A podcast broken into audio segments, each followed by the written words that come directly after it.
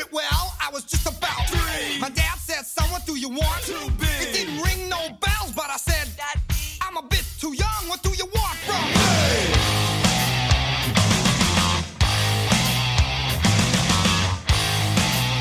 Bienvenidos a Rompiendo la Banca con Rick Decar, un espacio para la opinión de economía y mercados.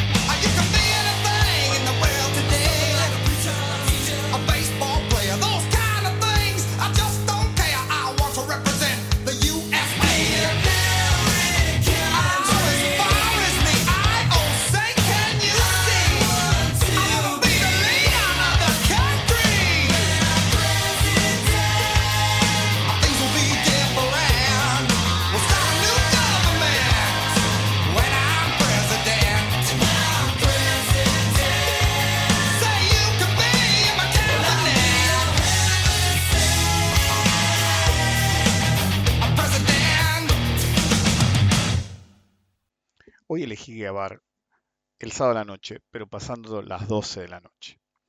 Cuando yo era chico, sí, eh, todavía se usaba, en Estados Unidos todavía se usa, eh, preguntarle a un nene qué querés ser. ¿sí? Esperando respuestas como quiero ser médico, qué sé yo. Pero en, ciertas ocasiones, en, en Argentina no era tan común, pero pasaba. Pero en Estados Unidos constantemente se recibe la respuesta, quiero ser presidente. Quiero ser el líder del país, el líder del mundo libre. Quiero que el mundo cambie. El sueño de todos los jóvenes básicamente siempre es cambiar el mundo. Obviamente todos fracasan porque para cuando llegan son parte del mundo, ¿sí? Y básicamente el status quo prevalece, eh, excepto en situaciones muy marcadas. Pero el punto central de el quiero ser presidente es que eventualmente alguien quiere ser presidente y no es un nene, sino es un adulto el cual va a poder presentarse o mover las fichas de su vida de manera que pueda ser presidente.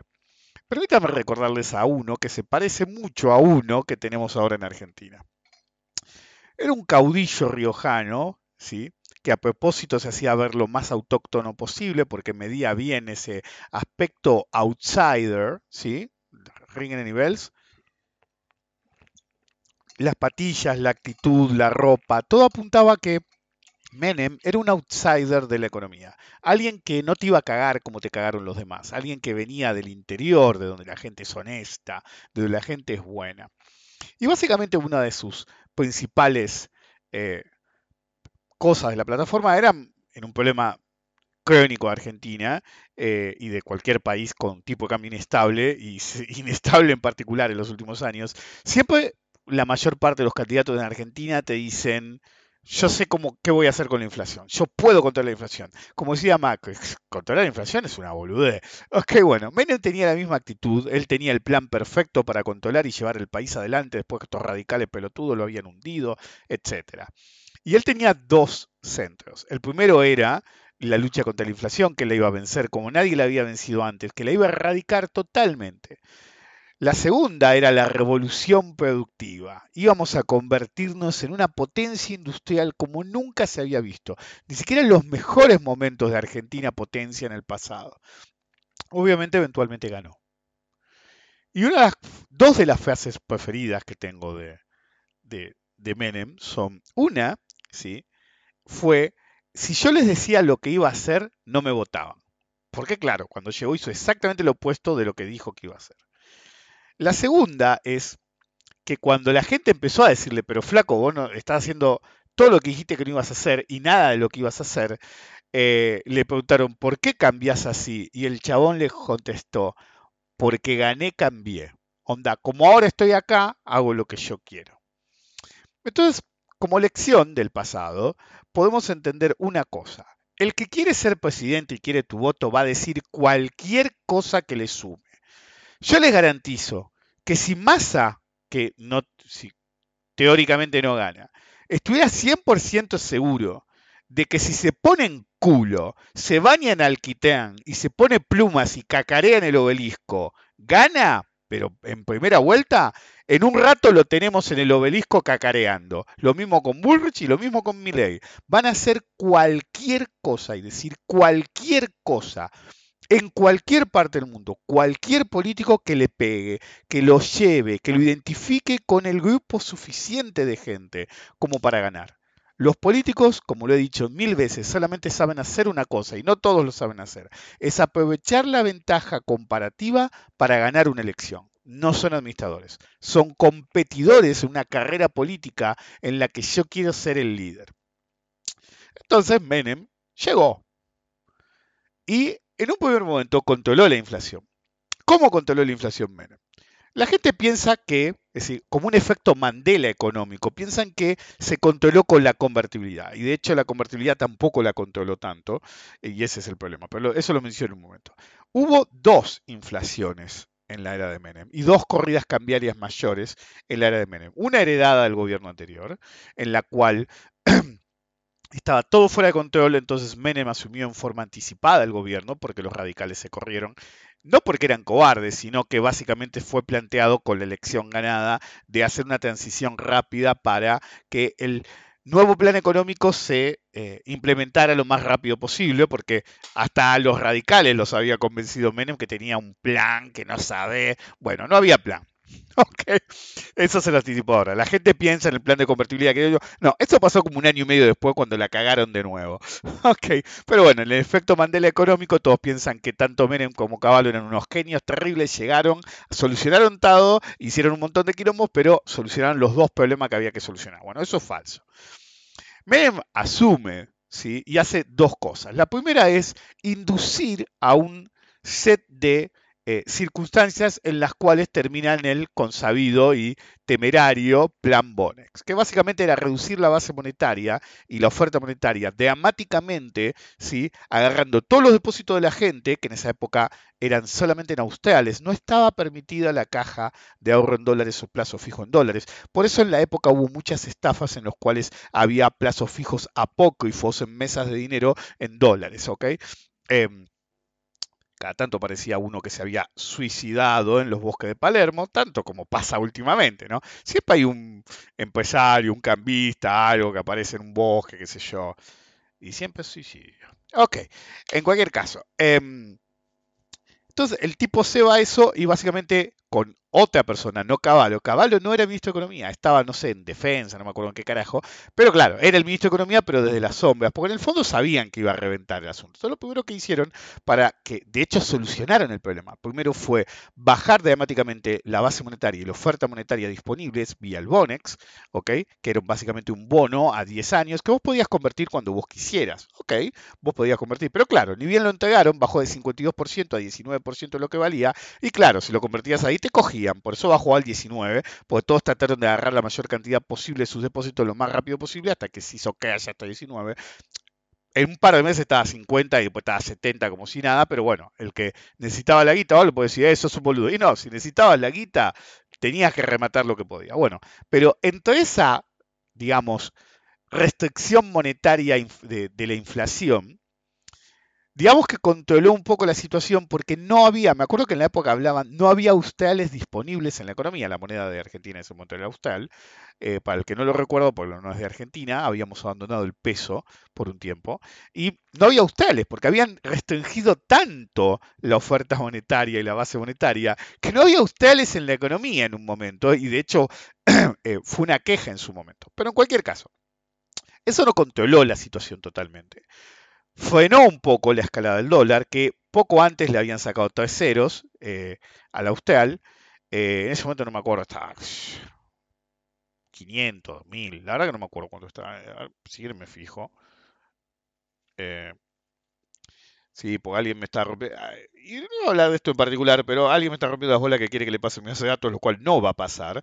Eh, y soy el único que la tiene. Y más o menos en diciembre del 89, 1600, 1900, los habían matado. Porque habían, el dólar en un momento valía 15 porque habían sacado 3, ceros. Y bueno, ya lo que acabo de decir valía. Ok, en cualquier caso, fueron un poco la escalada del dólar y después la inflación seguía fuera de control. Es decir, subía las tarifas, subía todo. Bueno, ahí vino el verdadero plan de Menem. Lo primero que hizo, dijo, voy a vender o licenciar aerolíneas, la, telefónica, la empresa del gas, la empresa de luz, voy a vender esto, aquello, vendieron edificios de embajadas, cerraron eh, sucursales bancarias para vender las propiedades, ringen y bells, con algún psicótico que está actualmente, una reducción del Estado en términos edilicios. Básicamente vendían las propiedades y después las alquilaban al mismo que la compraban a precios muy superiores al mercado, pero claro, no se daban cuenta, porque qué sé yo, por decir un número, si vos vendías una propiedad en 100 mil dólares ¿sí? y te cobran de alquiler 5 mil dólares, seguís con 5 mil dólares en el bolsillo. Que antes la gente no se fijaba que el alquiler de esa propiedad era mil dólares. ¿ok? Entonces básicamente se la vendían a unos amigos y después les alquilaban a precios ridículamente fuera de mercado. Pero esa es otra historia del gobierno de, de, del tipo de gobierno que hacía Menem. En cualquier caso, entró a vender todo lo que se le cruzó. Pero claro, eso te logró generar un montón de divisas. ¿sí? Por izquierda entraron más divisas eh, y por derecha también de los mismos que iban a terminar comprando esas, esas empresas o licenciándolas. Eh, en cualquier caso, se hicieron de tantos dólares que la verdadera forma en la que se paró la inflación en esa época fue abrir irrestrictamente las importaciones o amenazar con que se iba a hacer. Entonces, Menem agarra y te chufa Bonex, te privatiza todo lo que se cruza, eh, se hace un montón de dólares, entonces dice, si vos no bajás los precios, te voy a importar hasta que te fundas, entonces no les quedó a, a, algunos por... Eh, eh, porque las cosas se enteraron, fueron importadas y no les quedaban otras que competir con el precio que venía de afuera, que era mucho más bajo, otras porque veían lo que les pasaba los sectores que les, se los habían hecho, entonces agarraban y bajaban preventiva, es decir, al principio importaron y después te decían, mira que importó todo tu sector. No, no, no, no, yo bajo los precios, pues si no lo fundían. Eh, entonces, entre una cosa y la otra, los precios primero frenaron y después empezaron a bajar presionados por el gobierno. Entonces, como la situación se complicaba más, empezó a haber muchas huelgas. Y por ejemplo, una huelga brutal fue la de los maestros, todos les congelaron los salarios, por eso no terminaban más la huelga. Y la, la segunda, que fue más brutal todavía, fueron los trenes. Entonces, ¿qué hicieron? Aprovecharon a cumplimentar un plan que tenían. Porque los trenes hay que venderlos, dijo Milay, digo Menem. ¿Ok? Entonces, ¿qué hicieron? Vamos a cerrar cada ramal que esté de huelga hasta que sea privatizado. En realidad malvendieron los campos que pertenecían a esas líneas eh, ferroviarias porque nadie estaba interesado en llevar el tren a un pueblito de 500 habitantes. Ahí es donde el Estado normalmente está. Entonces cerraron ramales destruyendo economías regionales, todo lo que se les ocurra, qué sé yo, y qué lograron al mismo tiempo era como una sinergia en la cual, como destruías producción en vez de hacer la revolución productiva, que importabas más cosas y presionabas por arbitraje que los precios se estabilizaran. Avanzamos aproximadamente seis meses y entre la restricción monetaria vía Bonex, que no emitían mucho dinero, solamente, es decir, y al mismo tiempo sí, al principio la tasa estaba muy alta, pero cuando se aflojó el tema cambiario porque eh, nadie tenía australes para comprar, emitieron un poco más, lo cual ayudó a la economía, lograron bajar la tasa de interés, entonces más o menos a los seis meses, sí, vos tenías que la inflación había aflojado, pero un montón, seguía siendo alta, pero había aflojado un montón, el tipo de cambio había bajado desde el pico, eh, y básicamente nos inundaban de dólares entre la deuda que emitíamos, nos íbamos a meter en los Beidi, en los bonos Beidi para salir del default que venía desde los 80. Entonces era todo color de rosa, estaba todo estable. And then alguien tuvo una idea maravillosa. Si hubieran dejado la situación así, si hubieran manejado así, hubieran seguido con las privatizaciones, con todo lo que hizo Menem, menos con una cosa, la convertibilidad nunca hubiera sucedido. De hecho, la tendencia de precios eh, era bajista, los salarios estaban estables o incluso subían un poco de nuevo porque los habían congelado, eh, todos los que podían. Pero entonces la situación estaba estabilizada y se estaba realmente viendo muy bien. De hecho, la gente pensaba toda, ¿sí? sobre finales de los 89, eh, 90, perdón, 90, no 89, eh, que el siguiente año, en 1991, iba a ser color de rosa, ¿ok? Y, en el 89 también, porque no, no me acuerdo por qué preguntaban, ¿cómo ves el 91? Y antes venía el 90, pero bueno, no importa. But, along came spider. Este comentario que voy a hacer me va a ganar muchos enemigos, pero bear with me. El problema de Argentina es el campo. Punto. En parte el, primer- el problema de Argentina es el campo, porque los del campo quieren seguir siendo la economía del siglo XIX, principio del XX, en el que Argentina era un líder mundial y el ganero del mundo. Eso no va a pasar nunca más. Punto. Ese es el primer problema. El segundo problema es que siempre insiste con no me dejen producir, qué sé yo, pero en cuanto algo no les gusta, empiezan a exigir, dado el poder que tienen, que ya no es tanto como antes, pero en los 90 todavía tenían mucho poder. Entonces, ¿cuál es el problema? Mucho del campo deben decir, este está hablando boludeces, qué sé yo. Cierren los ojos y piensen bien en lo que están diciendo. No piensen como clase, piensen como país. Piensen en esto. No son tan vivos como creen. Los- lo que uno exige como sector tiene consecuencias en el mismo sector y en la economía como un todo. La situación estaba estabilizada. Pero el campo y los exportadores, pero en particularmente el campo, empezó a romper las pelotas con que el tipo de cambio estaba atrasado. Ok, entonces el tipo de cambio, no, está muy atrasado el tipo de cambio, no, el tipo de cambio real nos está matando, hay que, ah, no, hay que hacer algo, qué sé yo. Había bajado el austral de 6.200, 6.300 a 5.000, si mal no recuerdo, 4.900, 5.000. Entonces, realmente jodían. Eso era a finales de los 90, ¿sí? Menem llevaba como un año en el gobierno, eh, de, de 1990, eh, llevaba como un año en el gobierno y estaba todo el campo enloquecido porque estaban ganando poca plata. Literal, ¿eh?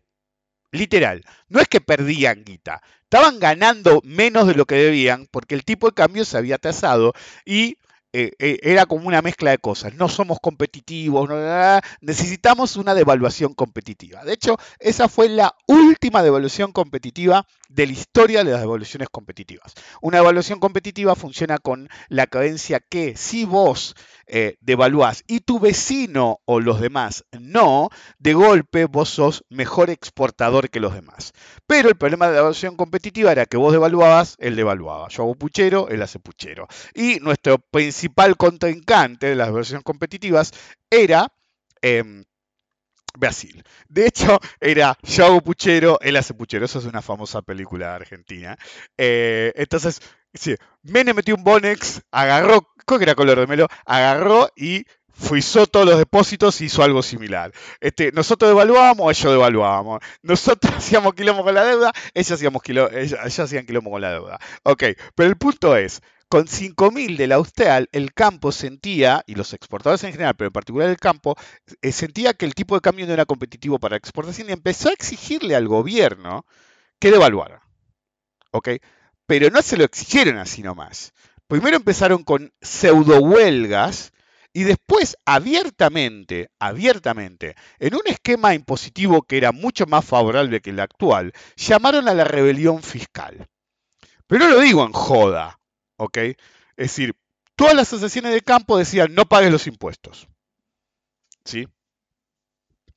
Eh, busqué el artículo a propósito, pues sabía más o menos la época, eh, y lo busqué. Tres de las cuatro entidades del sector aconsejaron a sus afiliados que paguen sus impuestos recién después de atender todas sus necesidades familiares, producción y qué sé yo. Onda, a diferencia de todo eh, el resto de la economía, pagar tus impuestos cuando se te cante el culo. El lugar de donde saqué la noticia era pro campo, entonces está más neutro. Pero la realidad es que el campo empezó a exigir a punta de pistola una devolución competitiva. Ok, el gobierno necesitaba al campo y por esa razón agarraron y estuvieron de acuerdo. Cuando se decidió hacerlo, ¿sí? El dólar ya no estaba a 5.010, estaba a 5.500, lo tuve que buscar en mi base de datos. em, y tengo que, lo que pasa es que tengo escrita esa base de datos, tendría que pasar los precios uno por uno, es un embole. Por ahí pongo a alguien a hacerlo por mí. Em, alguien de confianza, obviamente. Eh, ¿Cómo se llama? Em, si no, a uno de esos programas que, reconocen los números. En cualquier caso, valía 5.500 y, y de hecho, en realidad lo que pasó fue, en 5.000 de barato metan una devaluación y mientras negociaban con el campo, todavía no era la revolución fiscal, eran paros y amenazas y qué sé yo, eh, en un par de meses, ¿sí? Eh, ¿Qué un par de? Un par de semanas, el dólar había subido de 5.000 a 5.800, porque todo el mercado descontaba que el campo se iba a imponer al gobierno de la exigencia de la devaluación. A pesar de eso, el campo siguió presionando por la devaluación. Pero como el gobierno no la hacía, el dólar empezó a aflojar de nuevo. No mucho, ¿sí? a la zona de 5.500. En determinado momento, el campo anuncia la realidad fiscal. En menos de 48 horas, el Estado cumple con el campo y mete en la devaluación. El tipo de cambio hace 5.500, 6.000, 7.000, de hecho 7.120, 8.450, 9.850. Eso en un par de días. Entonces estaba la situación estabilizada estaba mejorando y de golpe metes una devaluación del 100% en una semana porque el campo te la pidió. El campo no pedía el 100%. Los exportadores en general no pedían el 100%, pedían un 20%. Pero nosotros no veníamos de una situación estable en la cual era todo color de rosa. No, seis meses antes, un año antes, la situación estaba fuera de control. Cuando la empezaron a controlar, empezaron a romper las pelotas con que el central tenía que sostener el tipo de cambio, qué sé yo. Entonces metieron la mega devaluación a 7.000 y no tiene mejor idea, eyectan al ministro de Economía en ese momento, que no era economista, eh, circa más actualmente, eh, eh, era Herman en ese momento, lo eyectan, asume Caballo, que lo tenían en otro puesto haciéndose el boludo cuando en realidad él era el ministro de Economía, eh, ok, en cualquier caso, Caballo tiene la mejor idea que si no se preocupen, no se preocupen, ahora vamos a poner de piso el tipo de cambio en 7000. ¿Ok? Escuchen lo que dijo el tipo. Como mínimo va a ser 7000, que era lo que quería el campo. Cuando llegó, el campo dijo, bueno, 7000 no sirve. Ok, 7000 es el piso. Caballo dijo eso. 24 horas después, este, el tipo de cambio se descontroló de una manera ateos. ¿Ok? Entonces empezó a escalar 7000, 8000, empezó a saltar de a 1000, ¿sí? De hecho, hubo un punto, ¿sí? A final del, del 91, en diciembre, que saltó 2.000 mangos de un saque. Entonces ya la situación se empezó a descontrolar y el tipo de cambio ATEAS empezó a descontrolarse. Y cuando se descontroló el tipo de cambio, perdón, lo que quise decir es ATEAS empezó a subir la inflación, empezó a subir la conflictividad, todo el mundo quería aumento de sueldo, la situación se fue al carajo, hubo corrida cambiaria, etcétera. En el proceso de tres meses, el tipo de cambio se descontroló hasta que en determinado momento empezaron a vender dólares desde el Banco Central y derivó en la convertibilidad. La gente toda recuerda la convertibilidad como el plan inicial. Y en realidad fue un año después una emergencia basada en un paper que había hecho una vez eh, Caballo, que dijo, mejor hacemos esto. ¿Ok? Pero la situación estaba bien hasta que alguien pidió lo que no debía pedir. Ese es el problema. Cada acción en economía y política tiene su consecuencia. Cuando te hartan todos y vos querés un cambio, vas a tener más de lo que vos querés tener. Está bueno querer un cambio. A mí me tienen las bolas por el suelo también los políticos. ¿eh? Por algo, hace poco hice un podcast que se llamaba No los aguanto más. ¿Ok? Sigo sin aguantarlo más. Pero en determinado momento tenés que tener cuidado con lo que pedís. El campo en ese momento precipitó una crisis en una situación en la que se estaba estabilizando y solamente le jodía que el tipo de cambio que tenían no era el que tenían antes, porque la inflación estaba, había estado desbocada precisamente por la movida del tipo de cambio.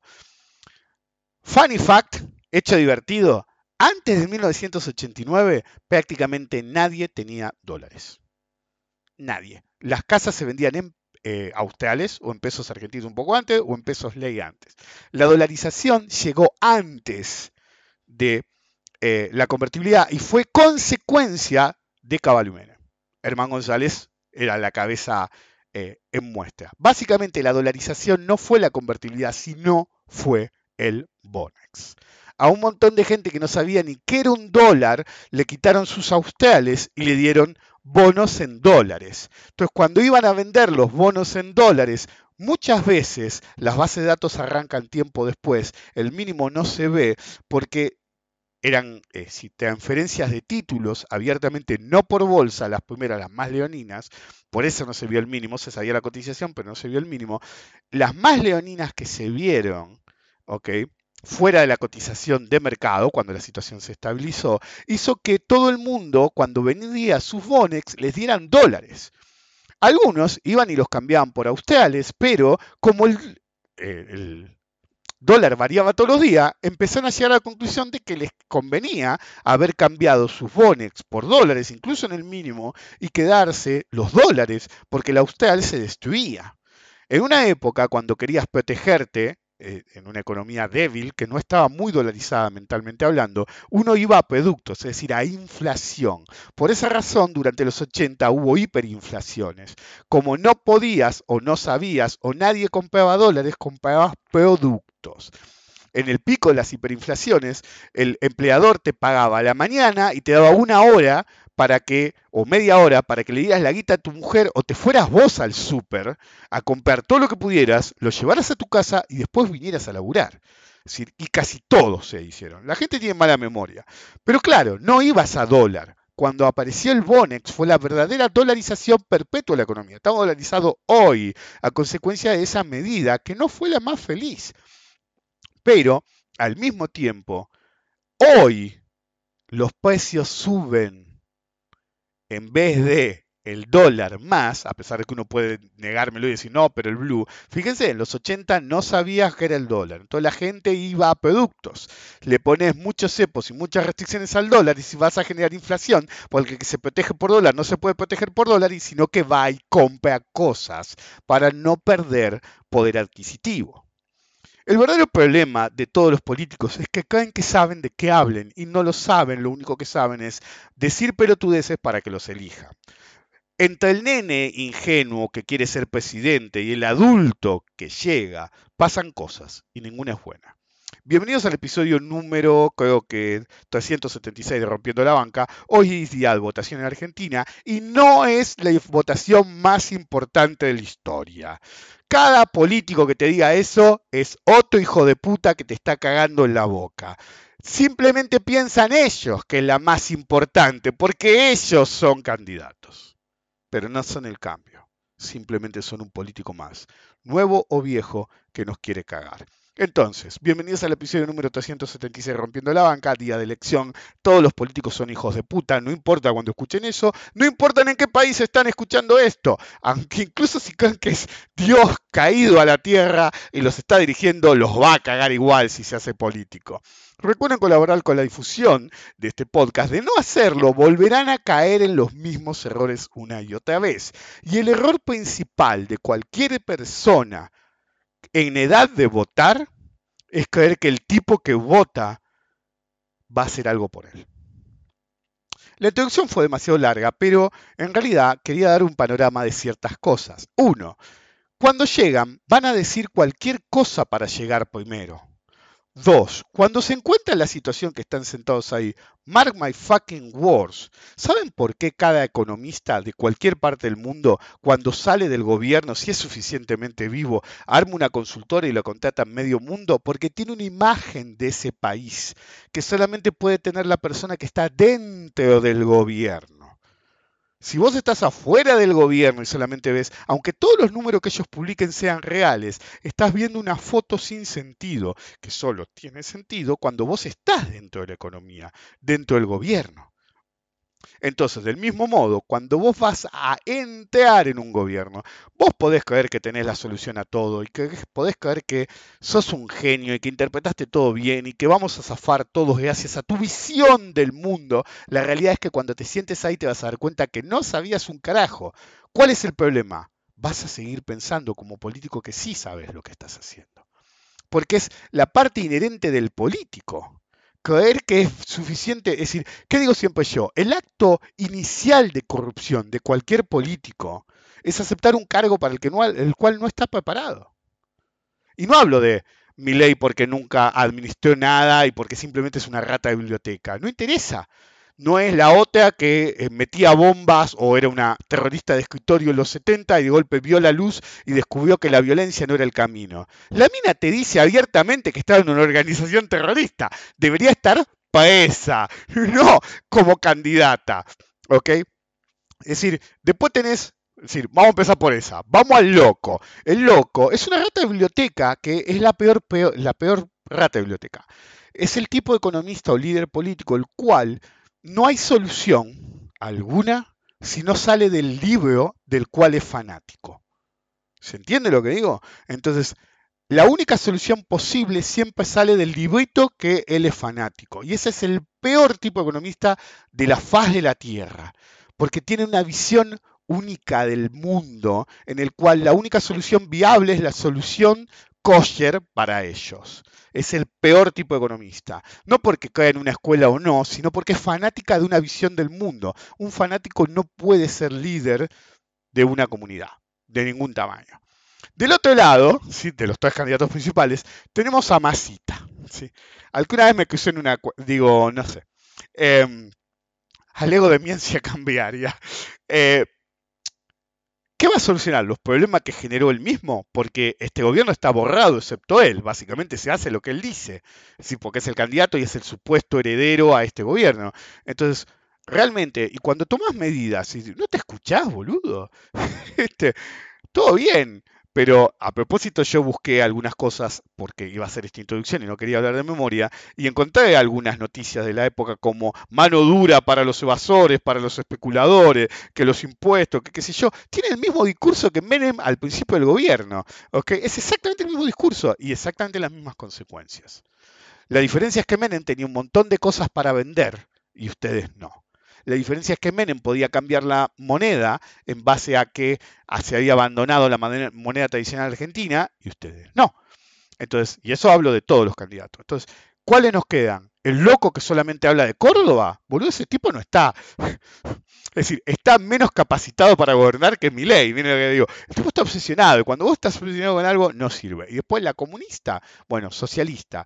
Es decir, todo bien con el socialismo, ¿viste? Y está bueno tener unos cuantos socialistas en, un- congreso porque no negocian las cosas ridículas que...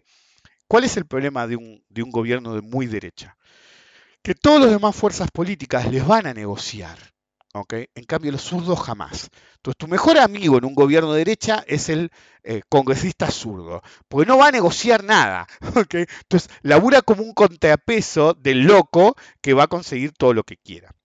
En cualquier caso, político que accede, ¿sí? Porque cuando yo sea presidente va a haber cambios, va a haber un nuevo mundo, se va a acabar tal cosa, se va a acabar tal otra, en todo te está mintiendo. Lo primero que te miente es que va a controlar la inflación. Si fuera tan fácil controlar la inflación, se hubiera controlado un millón de veces y nunca hubiera, nunca habría inflación. Pues tan fácil de controlar. Es decir, Menem te dijo, no, nosotros controlamos la inflación enseguida. La controlaron con mano dura en una, en una serie de medidas que hoy no se podría tomar. Y cuando la controlaron un poco, un sector poderoso pidió devaluación, dijeron que sí, descontrolaron todo y terminaron haciendo una convertibilidad con, como dije que lo iba a decir antes, ¿cuál fue el problema de la convertibilidad y el proyecto de Milley? Que si vos lo haces en alta inflación, cuando vos lo hagas, la inflación no va a desaparecer automáticamente. Vos tenés un residual de inflación. En el primer eh, tiempo del gobierno de Menem, que de facto fue una dolarización manteniendo el peso por una caja de conversión, eso es más viable que la dolarización que pretendía Milley, aunque ya no dice que la, la vaya a implementar, hace que vos fijes el tipo de cambio y se empieza a tasar vía inflación el tipo de cambio real, que fue lo que hizo que el campo exigiera una devaluación en el primer control de la inflación en la primera etapa del gobierno de Menem. ¿Ok? Entonces los tipos rompieron tanto las bolas con la devaluación que se la dieron, se descontroló todo de nuevo y ¿saben qué? Terminaron con una caja de conversión y el tipo de cambio tasado durante 10 años, 9 de hecho. ¿ok? Y ahí no podías decir nada porque era la ley de convertibilidad. ¿Y saben qué es? Es como cualquier partido totalitario el gobierno de Menem. Cuando la situación está que pela y viene uno que dice yo tengo la solución pero firmame acá, todo el mundo firma y te atan a cualquier cosa. Eso fue lo que hizo Menem con la ley de convertibilidad. Era una solución rápida, pero no tan rápida. En esos seis meses que tuviste 40% de inflación y el resto de ese año, eh, del primer año de convertibilidad, que tuviste 20% de inflación, el tipo de cambio se atrasó tanto que se volvió crónico. La única forma de dolarizar o fijar el tipo de cambio es primero apagar la inflación a menos del 5% anual. Si vos no apagás la inflación al menos del 5% anual y metés una dolarización, una caja de conversión, en ¿qué? Cinco meses, tu tipo de cambio real está tan atrasado que si tenés los dólares para, para importar, no los vas a tener mucho tiempo, vas a importar todo porque todo va a ser más barato. Encima, si querés abrir la economía estrictamente, ni te, ni te cuento. Ahora, en algún momento los dólares se te van a acabar, no tenés mucho que vender, no te van a dar mucha deuda porque van a ver qué tan al horno estás, la inflación va a seguir galopante, entonces directamente no vas a tener productos en la economía y la escasez va a ser extrema. Entonces, no podés dolarizar ni atar el tipo de cambio a nada, a menos que bajes la inflación a máximo 5% anual.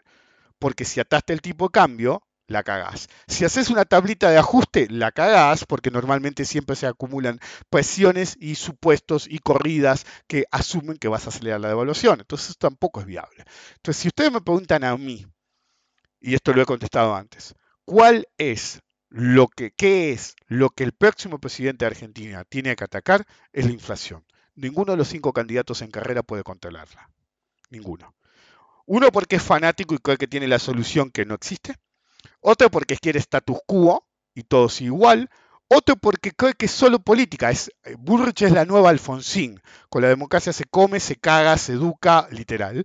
Eh, bueno, Bullrich es lo mismo. Esto es mano dura, mano, mano dura y vamos a terminar con kirchnerismo, pues ni lo sabe decir. Kirchnerismo ya fue, boludo. No hay ningún kirchnerista en el gobierno. Se acabó, se finí. Pero son tan retardados los de, y lo digo, lo digo a es decir, ahora ya no es kosher decir retardado, pero sí, sí, son retardados. Eso sí que son retardados. Los del peo que siguen con el mismo discurso. Es como la persona que no se enteró que la película cambió y sigue discutiendo la misma pelotudez. No, flaco, el que tenemos ya no existe. Sí, andarán dando vuelta, qué sé yo. Anda, perseguilo, no lo persigas, haz lo que quiera. Pero no me quieras hacer creer que tu objetivo final del mundo es eliminar el kirchnerismo. Porque el kirchnerismo ya fue. De hecho, están en el post-kirchnerismo con Alberto y Cristina está ahí, sí, rompiendo la bola, pero no tanto, ¿ok? Para nada. Sobre todo cuando le quisieron volar la cabeza. Ahí se dejó de joder rápido. ¿ok? Entonces yo no puedo creer que la gente no hable de esas cosas. Pero bueno, no importa.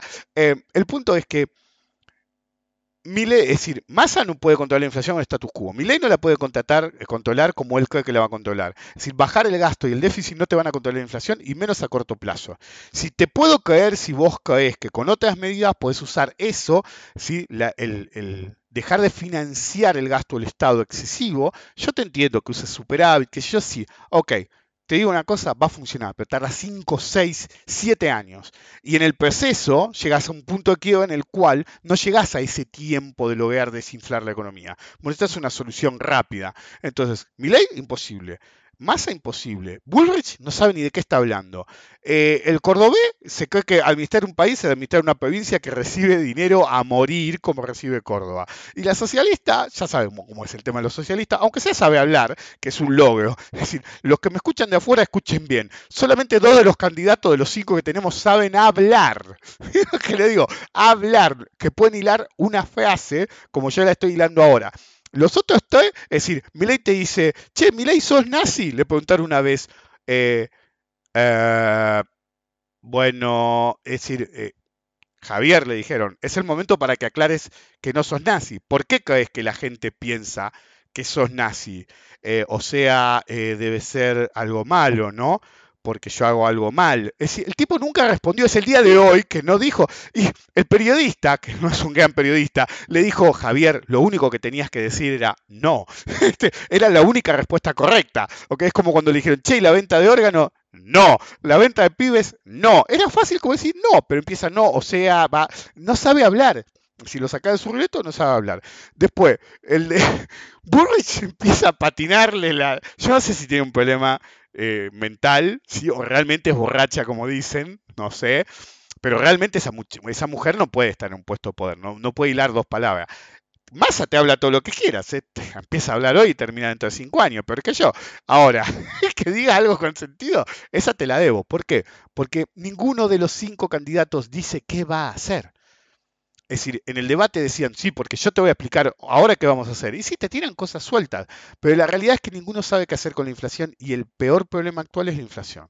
Yo ya expliqué qué hay que hacer. En un país como este tiene que bajar la tasa a 10%, agarrar y eh, retirar la bola del ELIX y decir, la tasa es el 10, y pero la inflación es 140. Vos haces lo que quiera, la tasa es el 10.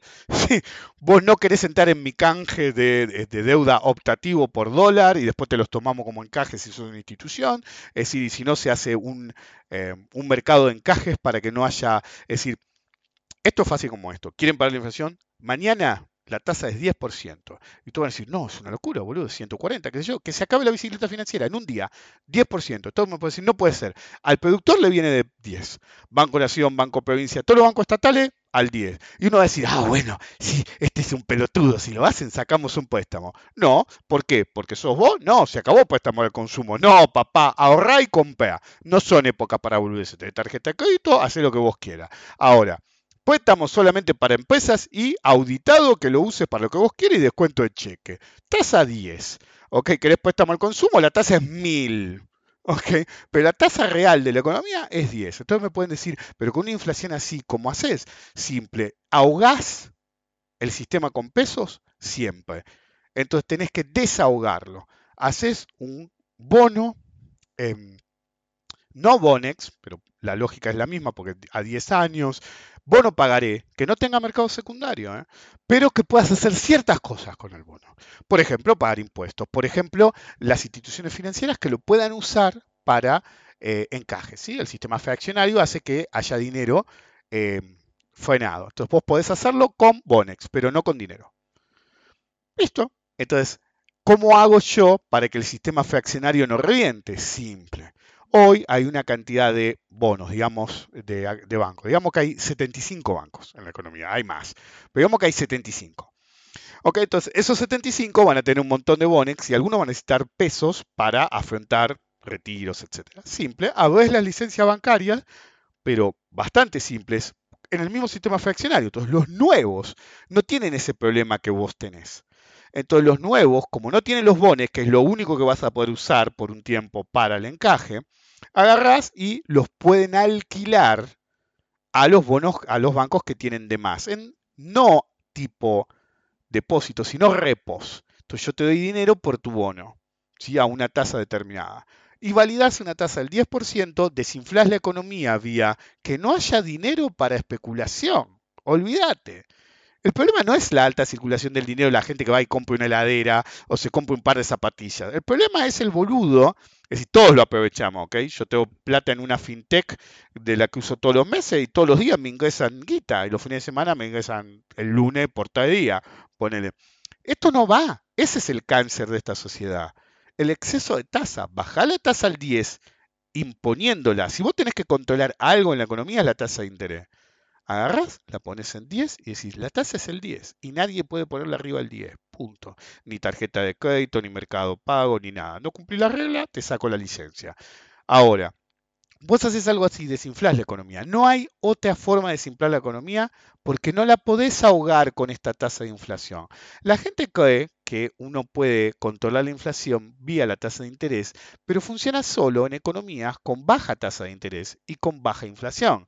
Entonces lo que haces es ahogar la economía con una suba de tasa de interés, generando que haya una recesión y la inflación va a bajar. Pero cuando se, genera una tasa de mayor al 20% y una inflación mayor al 15%, eso ya no funciona. La tasa se vuelve inflacionaria. Es como un efecto ensilladura para los que saben de matemáticas. Hay una parte que funciona y hay una parte que no funciona y después vuelve a funcionar, pero al revés. Entonces vos podés subir la tasa cuando está muy baja y la inflación es baja para bajar la inflación. Si es más del 10 al 15% de la inflación, ya no va a funcionar. Entonces, si vos lo haces con una tasa que está al 20%, eh, una inflación que está al 20%, subir la tasa, y porque tiene que ser real, porque el FMI dijo, porque el libro tal dijo, lo único que hace es inflar más rápido la economía, que es lo que nos pasó en los últimos años. Yo estoy asombrado que haya aguantado tanto tiempo. Hace ocho años que el pelotudo Macri empezó a hacer esto, encima se cae un gran estadista y todos sus pelotudos seguidores piensan que es un gran estadista y este quilombo lo armó él. Lo dije el día uno, cuando empezaron con las tasas altas, la LEVAC, dije, cagamos honestamente no pensé que iban a aguantar dos años. Se aguantó, la economía argentina estaba más fuerte de lo que pensábamos. Cuando aguantó cinco años dije, la puta. Y eh, acá estamos, con el mismo problema. Tenés que desactivar las LELIX. Y el boludo de Milei insiste que él sabe cómo hacerlo y chuseaba a Bullrich, pero él nunca dijo exactamente cómo. Y lo poco que dijo de cómo lo haría no funciona. Es así nomás. Entonces, hoy por hoy, tenemos que ir a votar y ninguno de los cinco candidatos a presidente saben cómo controlar la inflación. Y eso es lo principal en este país. El tipo de cambio no se te mueve porque hay una corrida cambiaria. Casi nadie puede comprar dólares en Argentina. Hay cepos por todos lados y no hay guita. Pocos podemos comprar dólares. Entonces no es acerca de la demanda de divisa o el rechazo por el peso el dólar va atrás de la inflación, pero cuando sube a cuenta de tan tenue que se volvió el mercado paralelo, genera suba de inflación. El dólar subió porque había inflación, después la inflación subió porque subía el dólar y el dólar volvió a subir porque subía la inflación. Ahora tenemos atado el oficial. Cuando larguen el oficial, la inflación va a subir porque sube el tipo de cambio oficial. Pero si ya había subido porque subió el tipo de cambio blue. ¿What? Y ahora tenemos el Deep Blue. Yo no quise poner nombre. Dije el Blue del Blue como los demás, tenemos otro, tipo de cambio Blue, que es otro Estaba esperando que alguien le pusiera el nombre. Aparentemente pegó el Deep Blue. No es un mal nombre. Tiene consecuencias con la computadora y todo. El hecho persiste. lo que le deberíamos haber exigido a cada candidato, porque los debates no sirven para nada porque no puedes hacer preguntas concretas, sino que puedes elegir temas para que divaguen. Flaco, decime qué vas a hacer con la inflación. Y votemos eso. ¿Qué vas a hacer con la inflación? Bueno, lamentablemente nadie dijo exactamente qué va a hacer con la inflación, así que dicen boludeces, zaraza, etcétera. Entonces no nos dijeron qué van a hacer con la inflación. Hoy el problema de Argentina es el problema de la inflación. Yo sé quién es el candidato con más peso para ganar, pero hay muchas teorías, como los padres que dijeron vos votás a este pelotudo y te desheredo. Es decir, que no hay mucho argumento en contra. Ustedes piensen que si vos le decís a un pibe, mirá que si vos votás a mi ley te desheredo, eh, el pibe se te puede reír en la cara hasta que le digas, acordate que el proyecto de una de las taradas que está con mi ley es precisamente que puedas renunciar a la paternidad. Sí, por un tiempo de- determinado, lo que sea, pero básicamente te desheredo, ¿eh? Tus candidatos dicen que te puedo desheredar. Es mi guita, es mi libertad, así que fuiste. Entonces, hay una narrativa en la cual muchos padres le tiran de la oreja a los hijos y a los jóvenes, tratando de hacerlo entrar en razón. Yo no creo mucho. Cuando vas a votar, vas a votar solo y hacer lo que se te canta el culo. La realidad es que los tres candidatos más fuertes, ninguno está a la altura. El que más miedo infunde en la gente que tiene un poco de sentido común es Milei. Realmente es un psicópata, un psicótico y un sociópata. Si creen que dije lo mismo, vayan y busquen. Psicópata, psicótico y sociópata. Es lo peor que podés tener de presidente. Then again, uno de sus héroes es Menem. ¿Y qué hizo Menem cuando asumió? Lo que se le cantó el culo menos lo que dijo. Yo creo que si llega a ser el presidente de Argentina, todos sus seguidores van a tener lo que los yankees llaman un rude awakening. Look it up. Eh, en el caso de Massa, yo no sé cómo puede arreglar el mismo problema que está generando él. Cuando él agarró el gobierno, eh, que estaba a un tercio el tipo de cambio blue paralelo, entonces la inflación era una fracción de la que es ahora. Entonces, ¿cómo el tipo que llegó hasta acá podía, solamente porque ahora va a ser mágicamente tu gobierno? Si vos ya gatillabas, es asunto terminado. Es decir, vos podés decir cualquier narrativa, pero el que decidía las medidas económicas en los últimos mínimos seis meses, en realidad como un año y pico, pero digamos que en los últimos meses cuando se perfiló como el candidato más, es decir, era él. Entonces, ¿cómo vas a solucionar el problema? ¿Más status quo? ¿Really? ¿Ok? Y la borracha, que honestamente no sé si soy, es borracha o, o qué le pasa a esa mujer, pero realmente no sabe hablar. ¿Cómo tener un presidente que no sabe hablar? Un presidente que bardea a cualquiera, un presidente que habla bien, pero es decir, ha estado en gobierno y no nos dice nada, que votamos los comunistas, que eso nunca van a ganar los socialistas. ¿Por qué? Porque que yo lucho por los trabajadores, te la creo, pero no funciona el socialismo, es así nomás.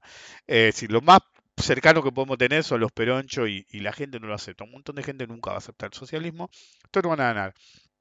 Y el de Córdoba, y bueno, no sé. Bottom line, para cuando ustedes escuchen esto, todavía pueden votar.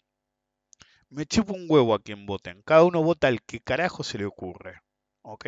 Pero cuando van a meter el puto voto en el sobre, no piensen en la patria y todas las boludeces que le dicen. Piensen en dos cosas.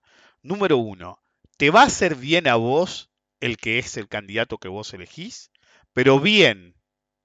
¿Ok?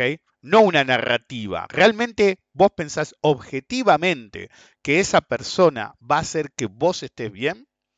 La segunda pregunta que te tenés que hacer es, más allá de lo que hagas vos, ¿tu familia y entorno van a estar bien?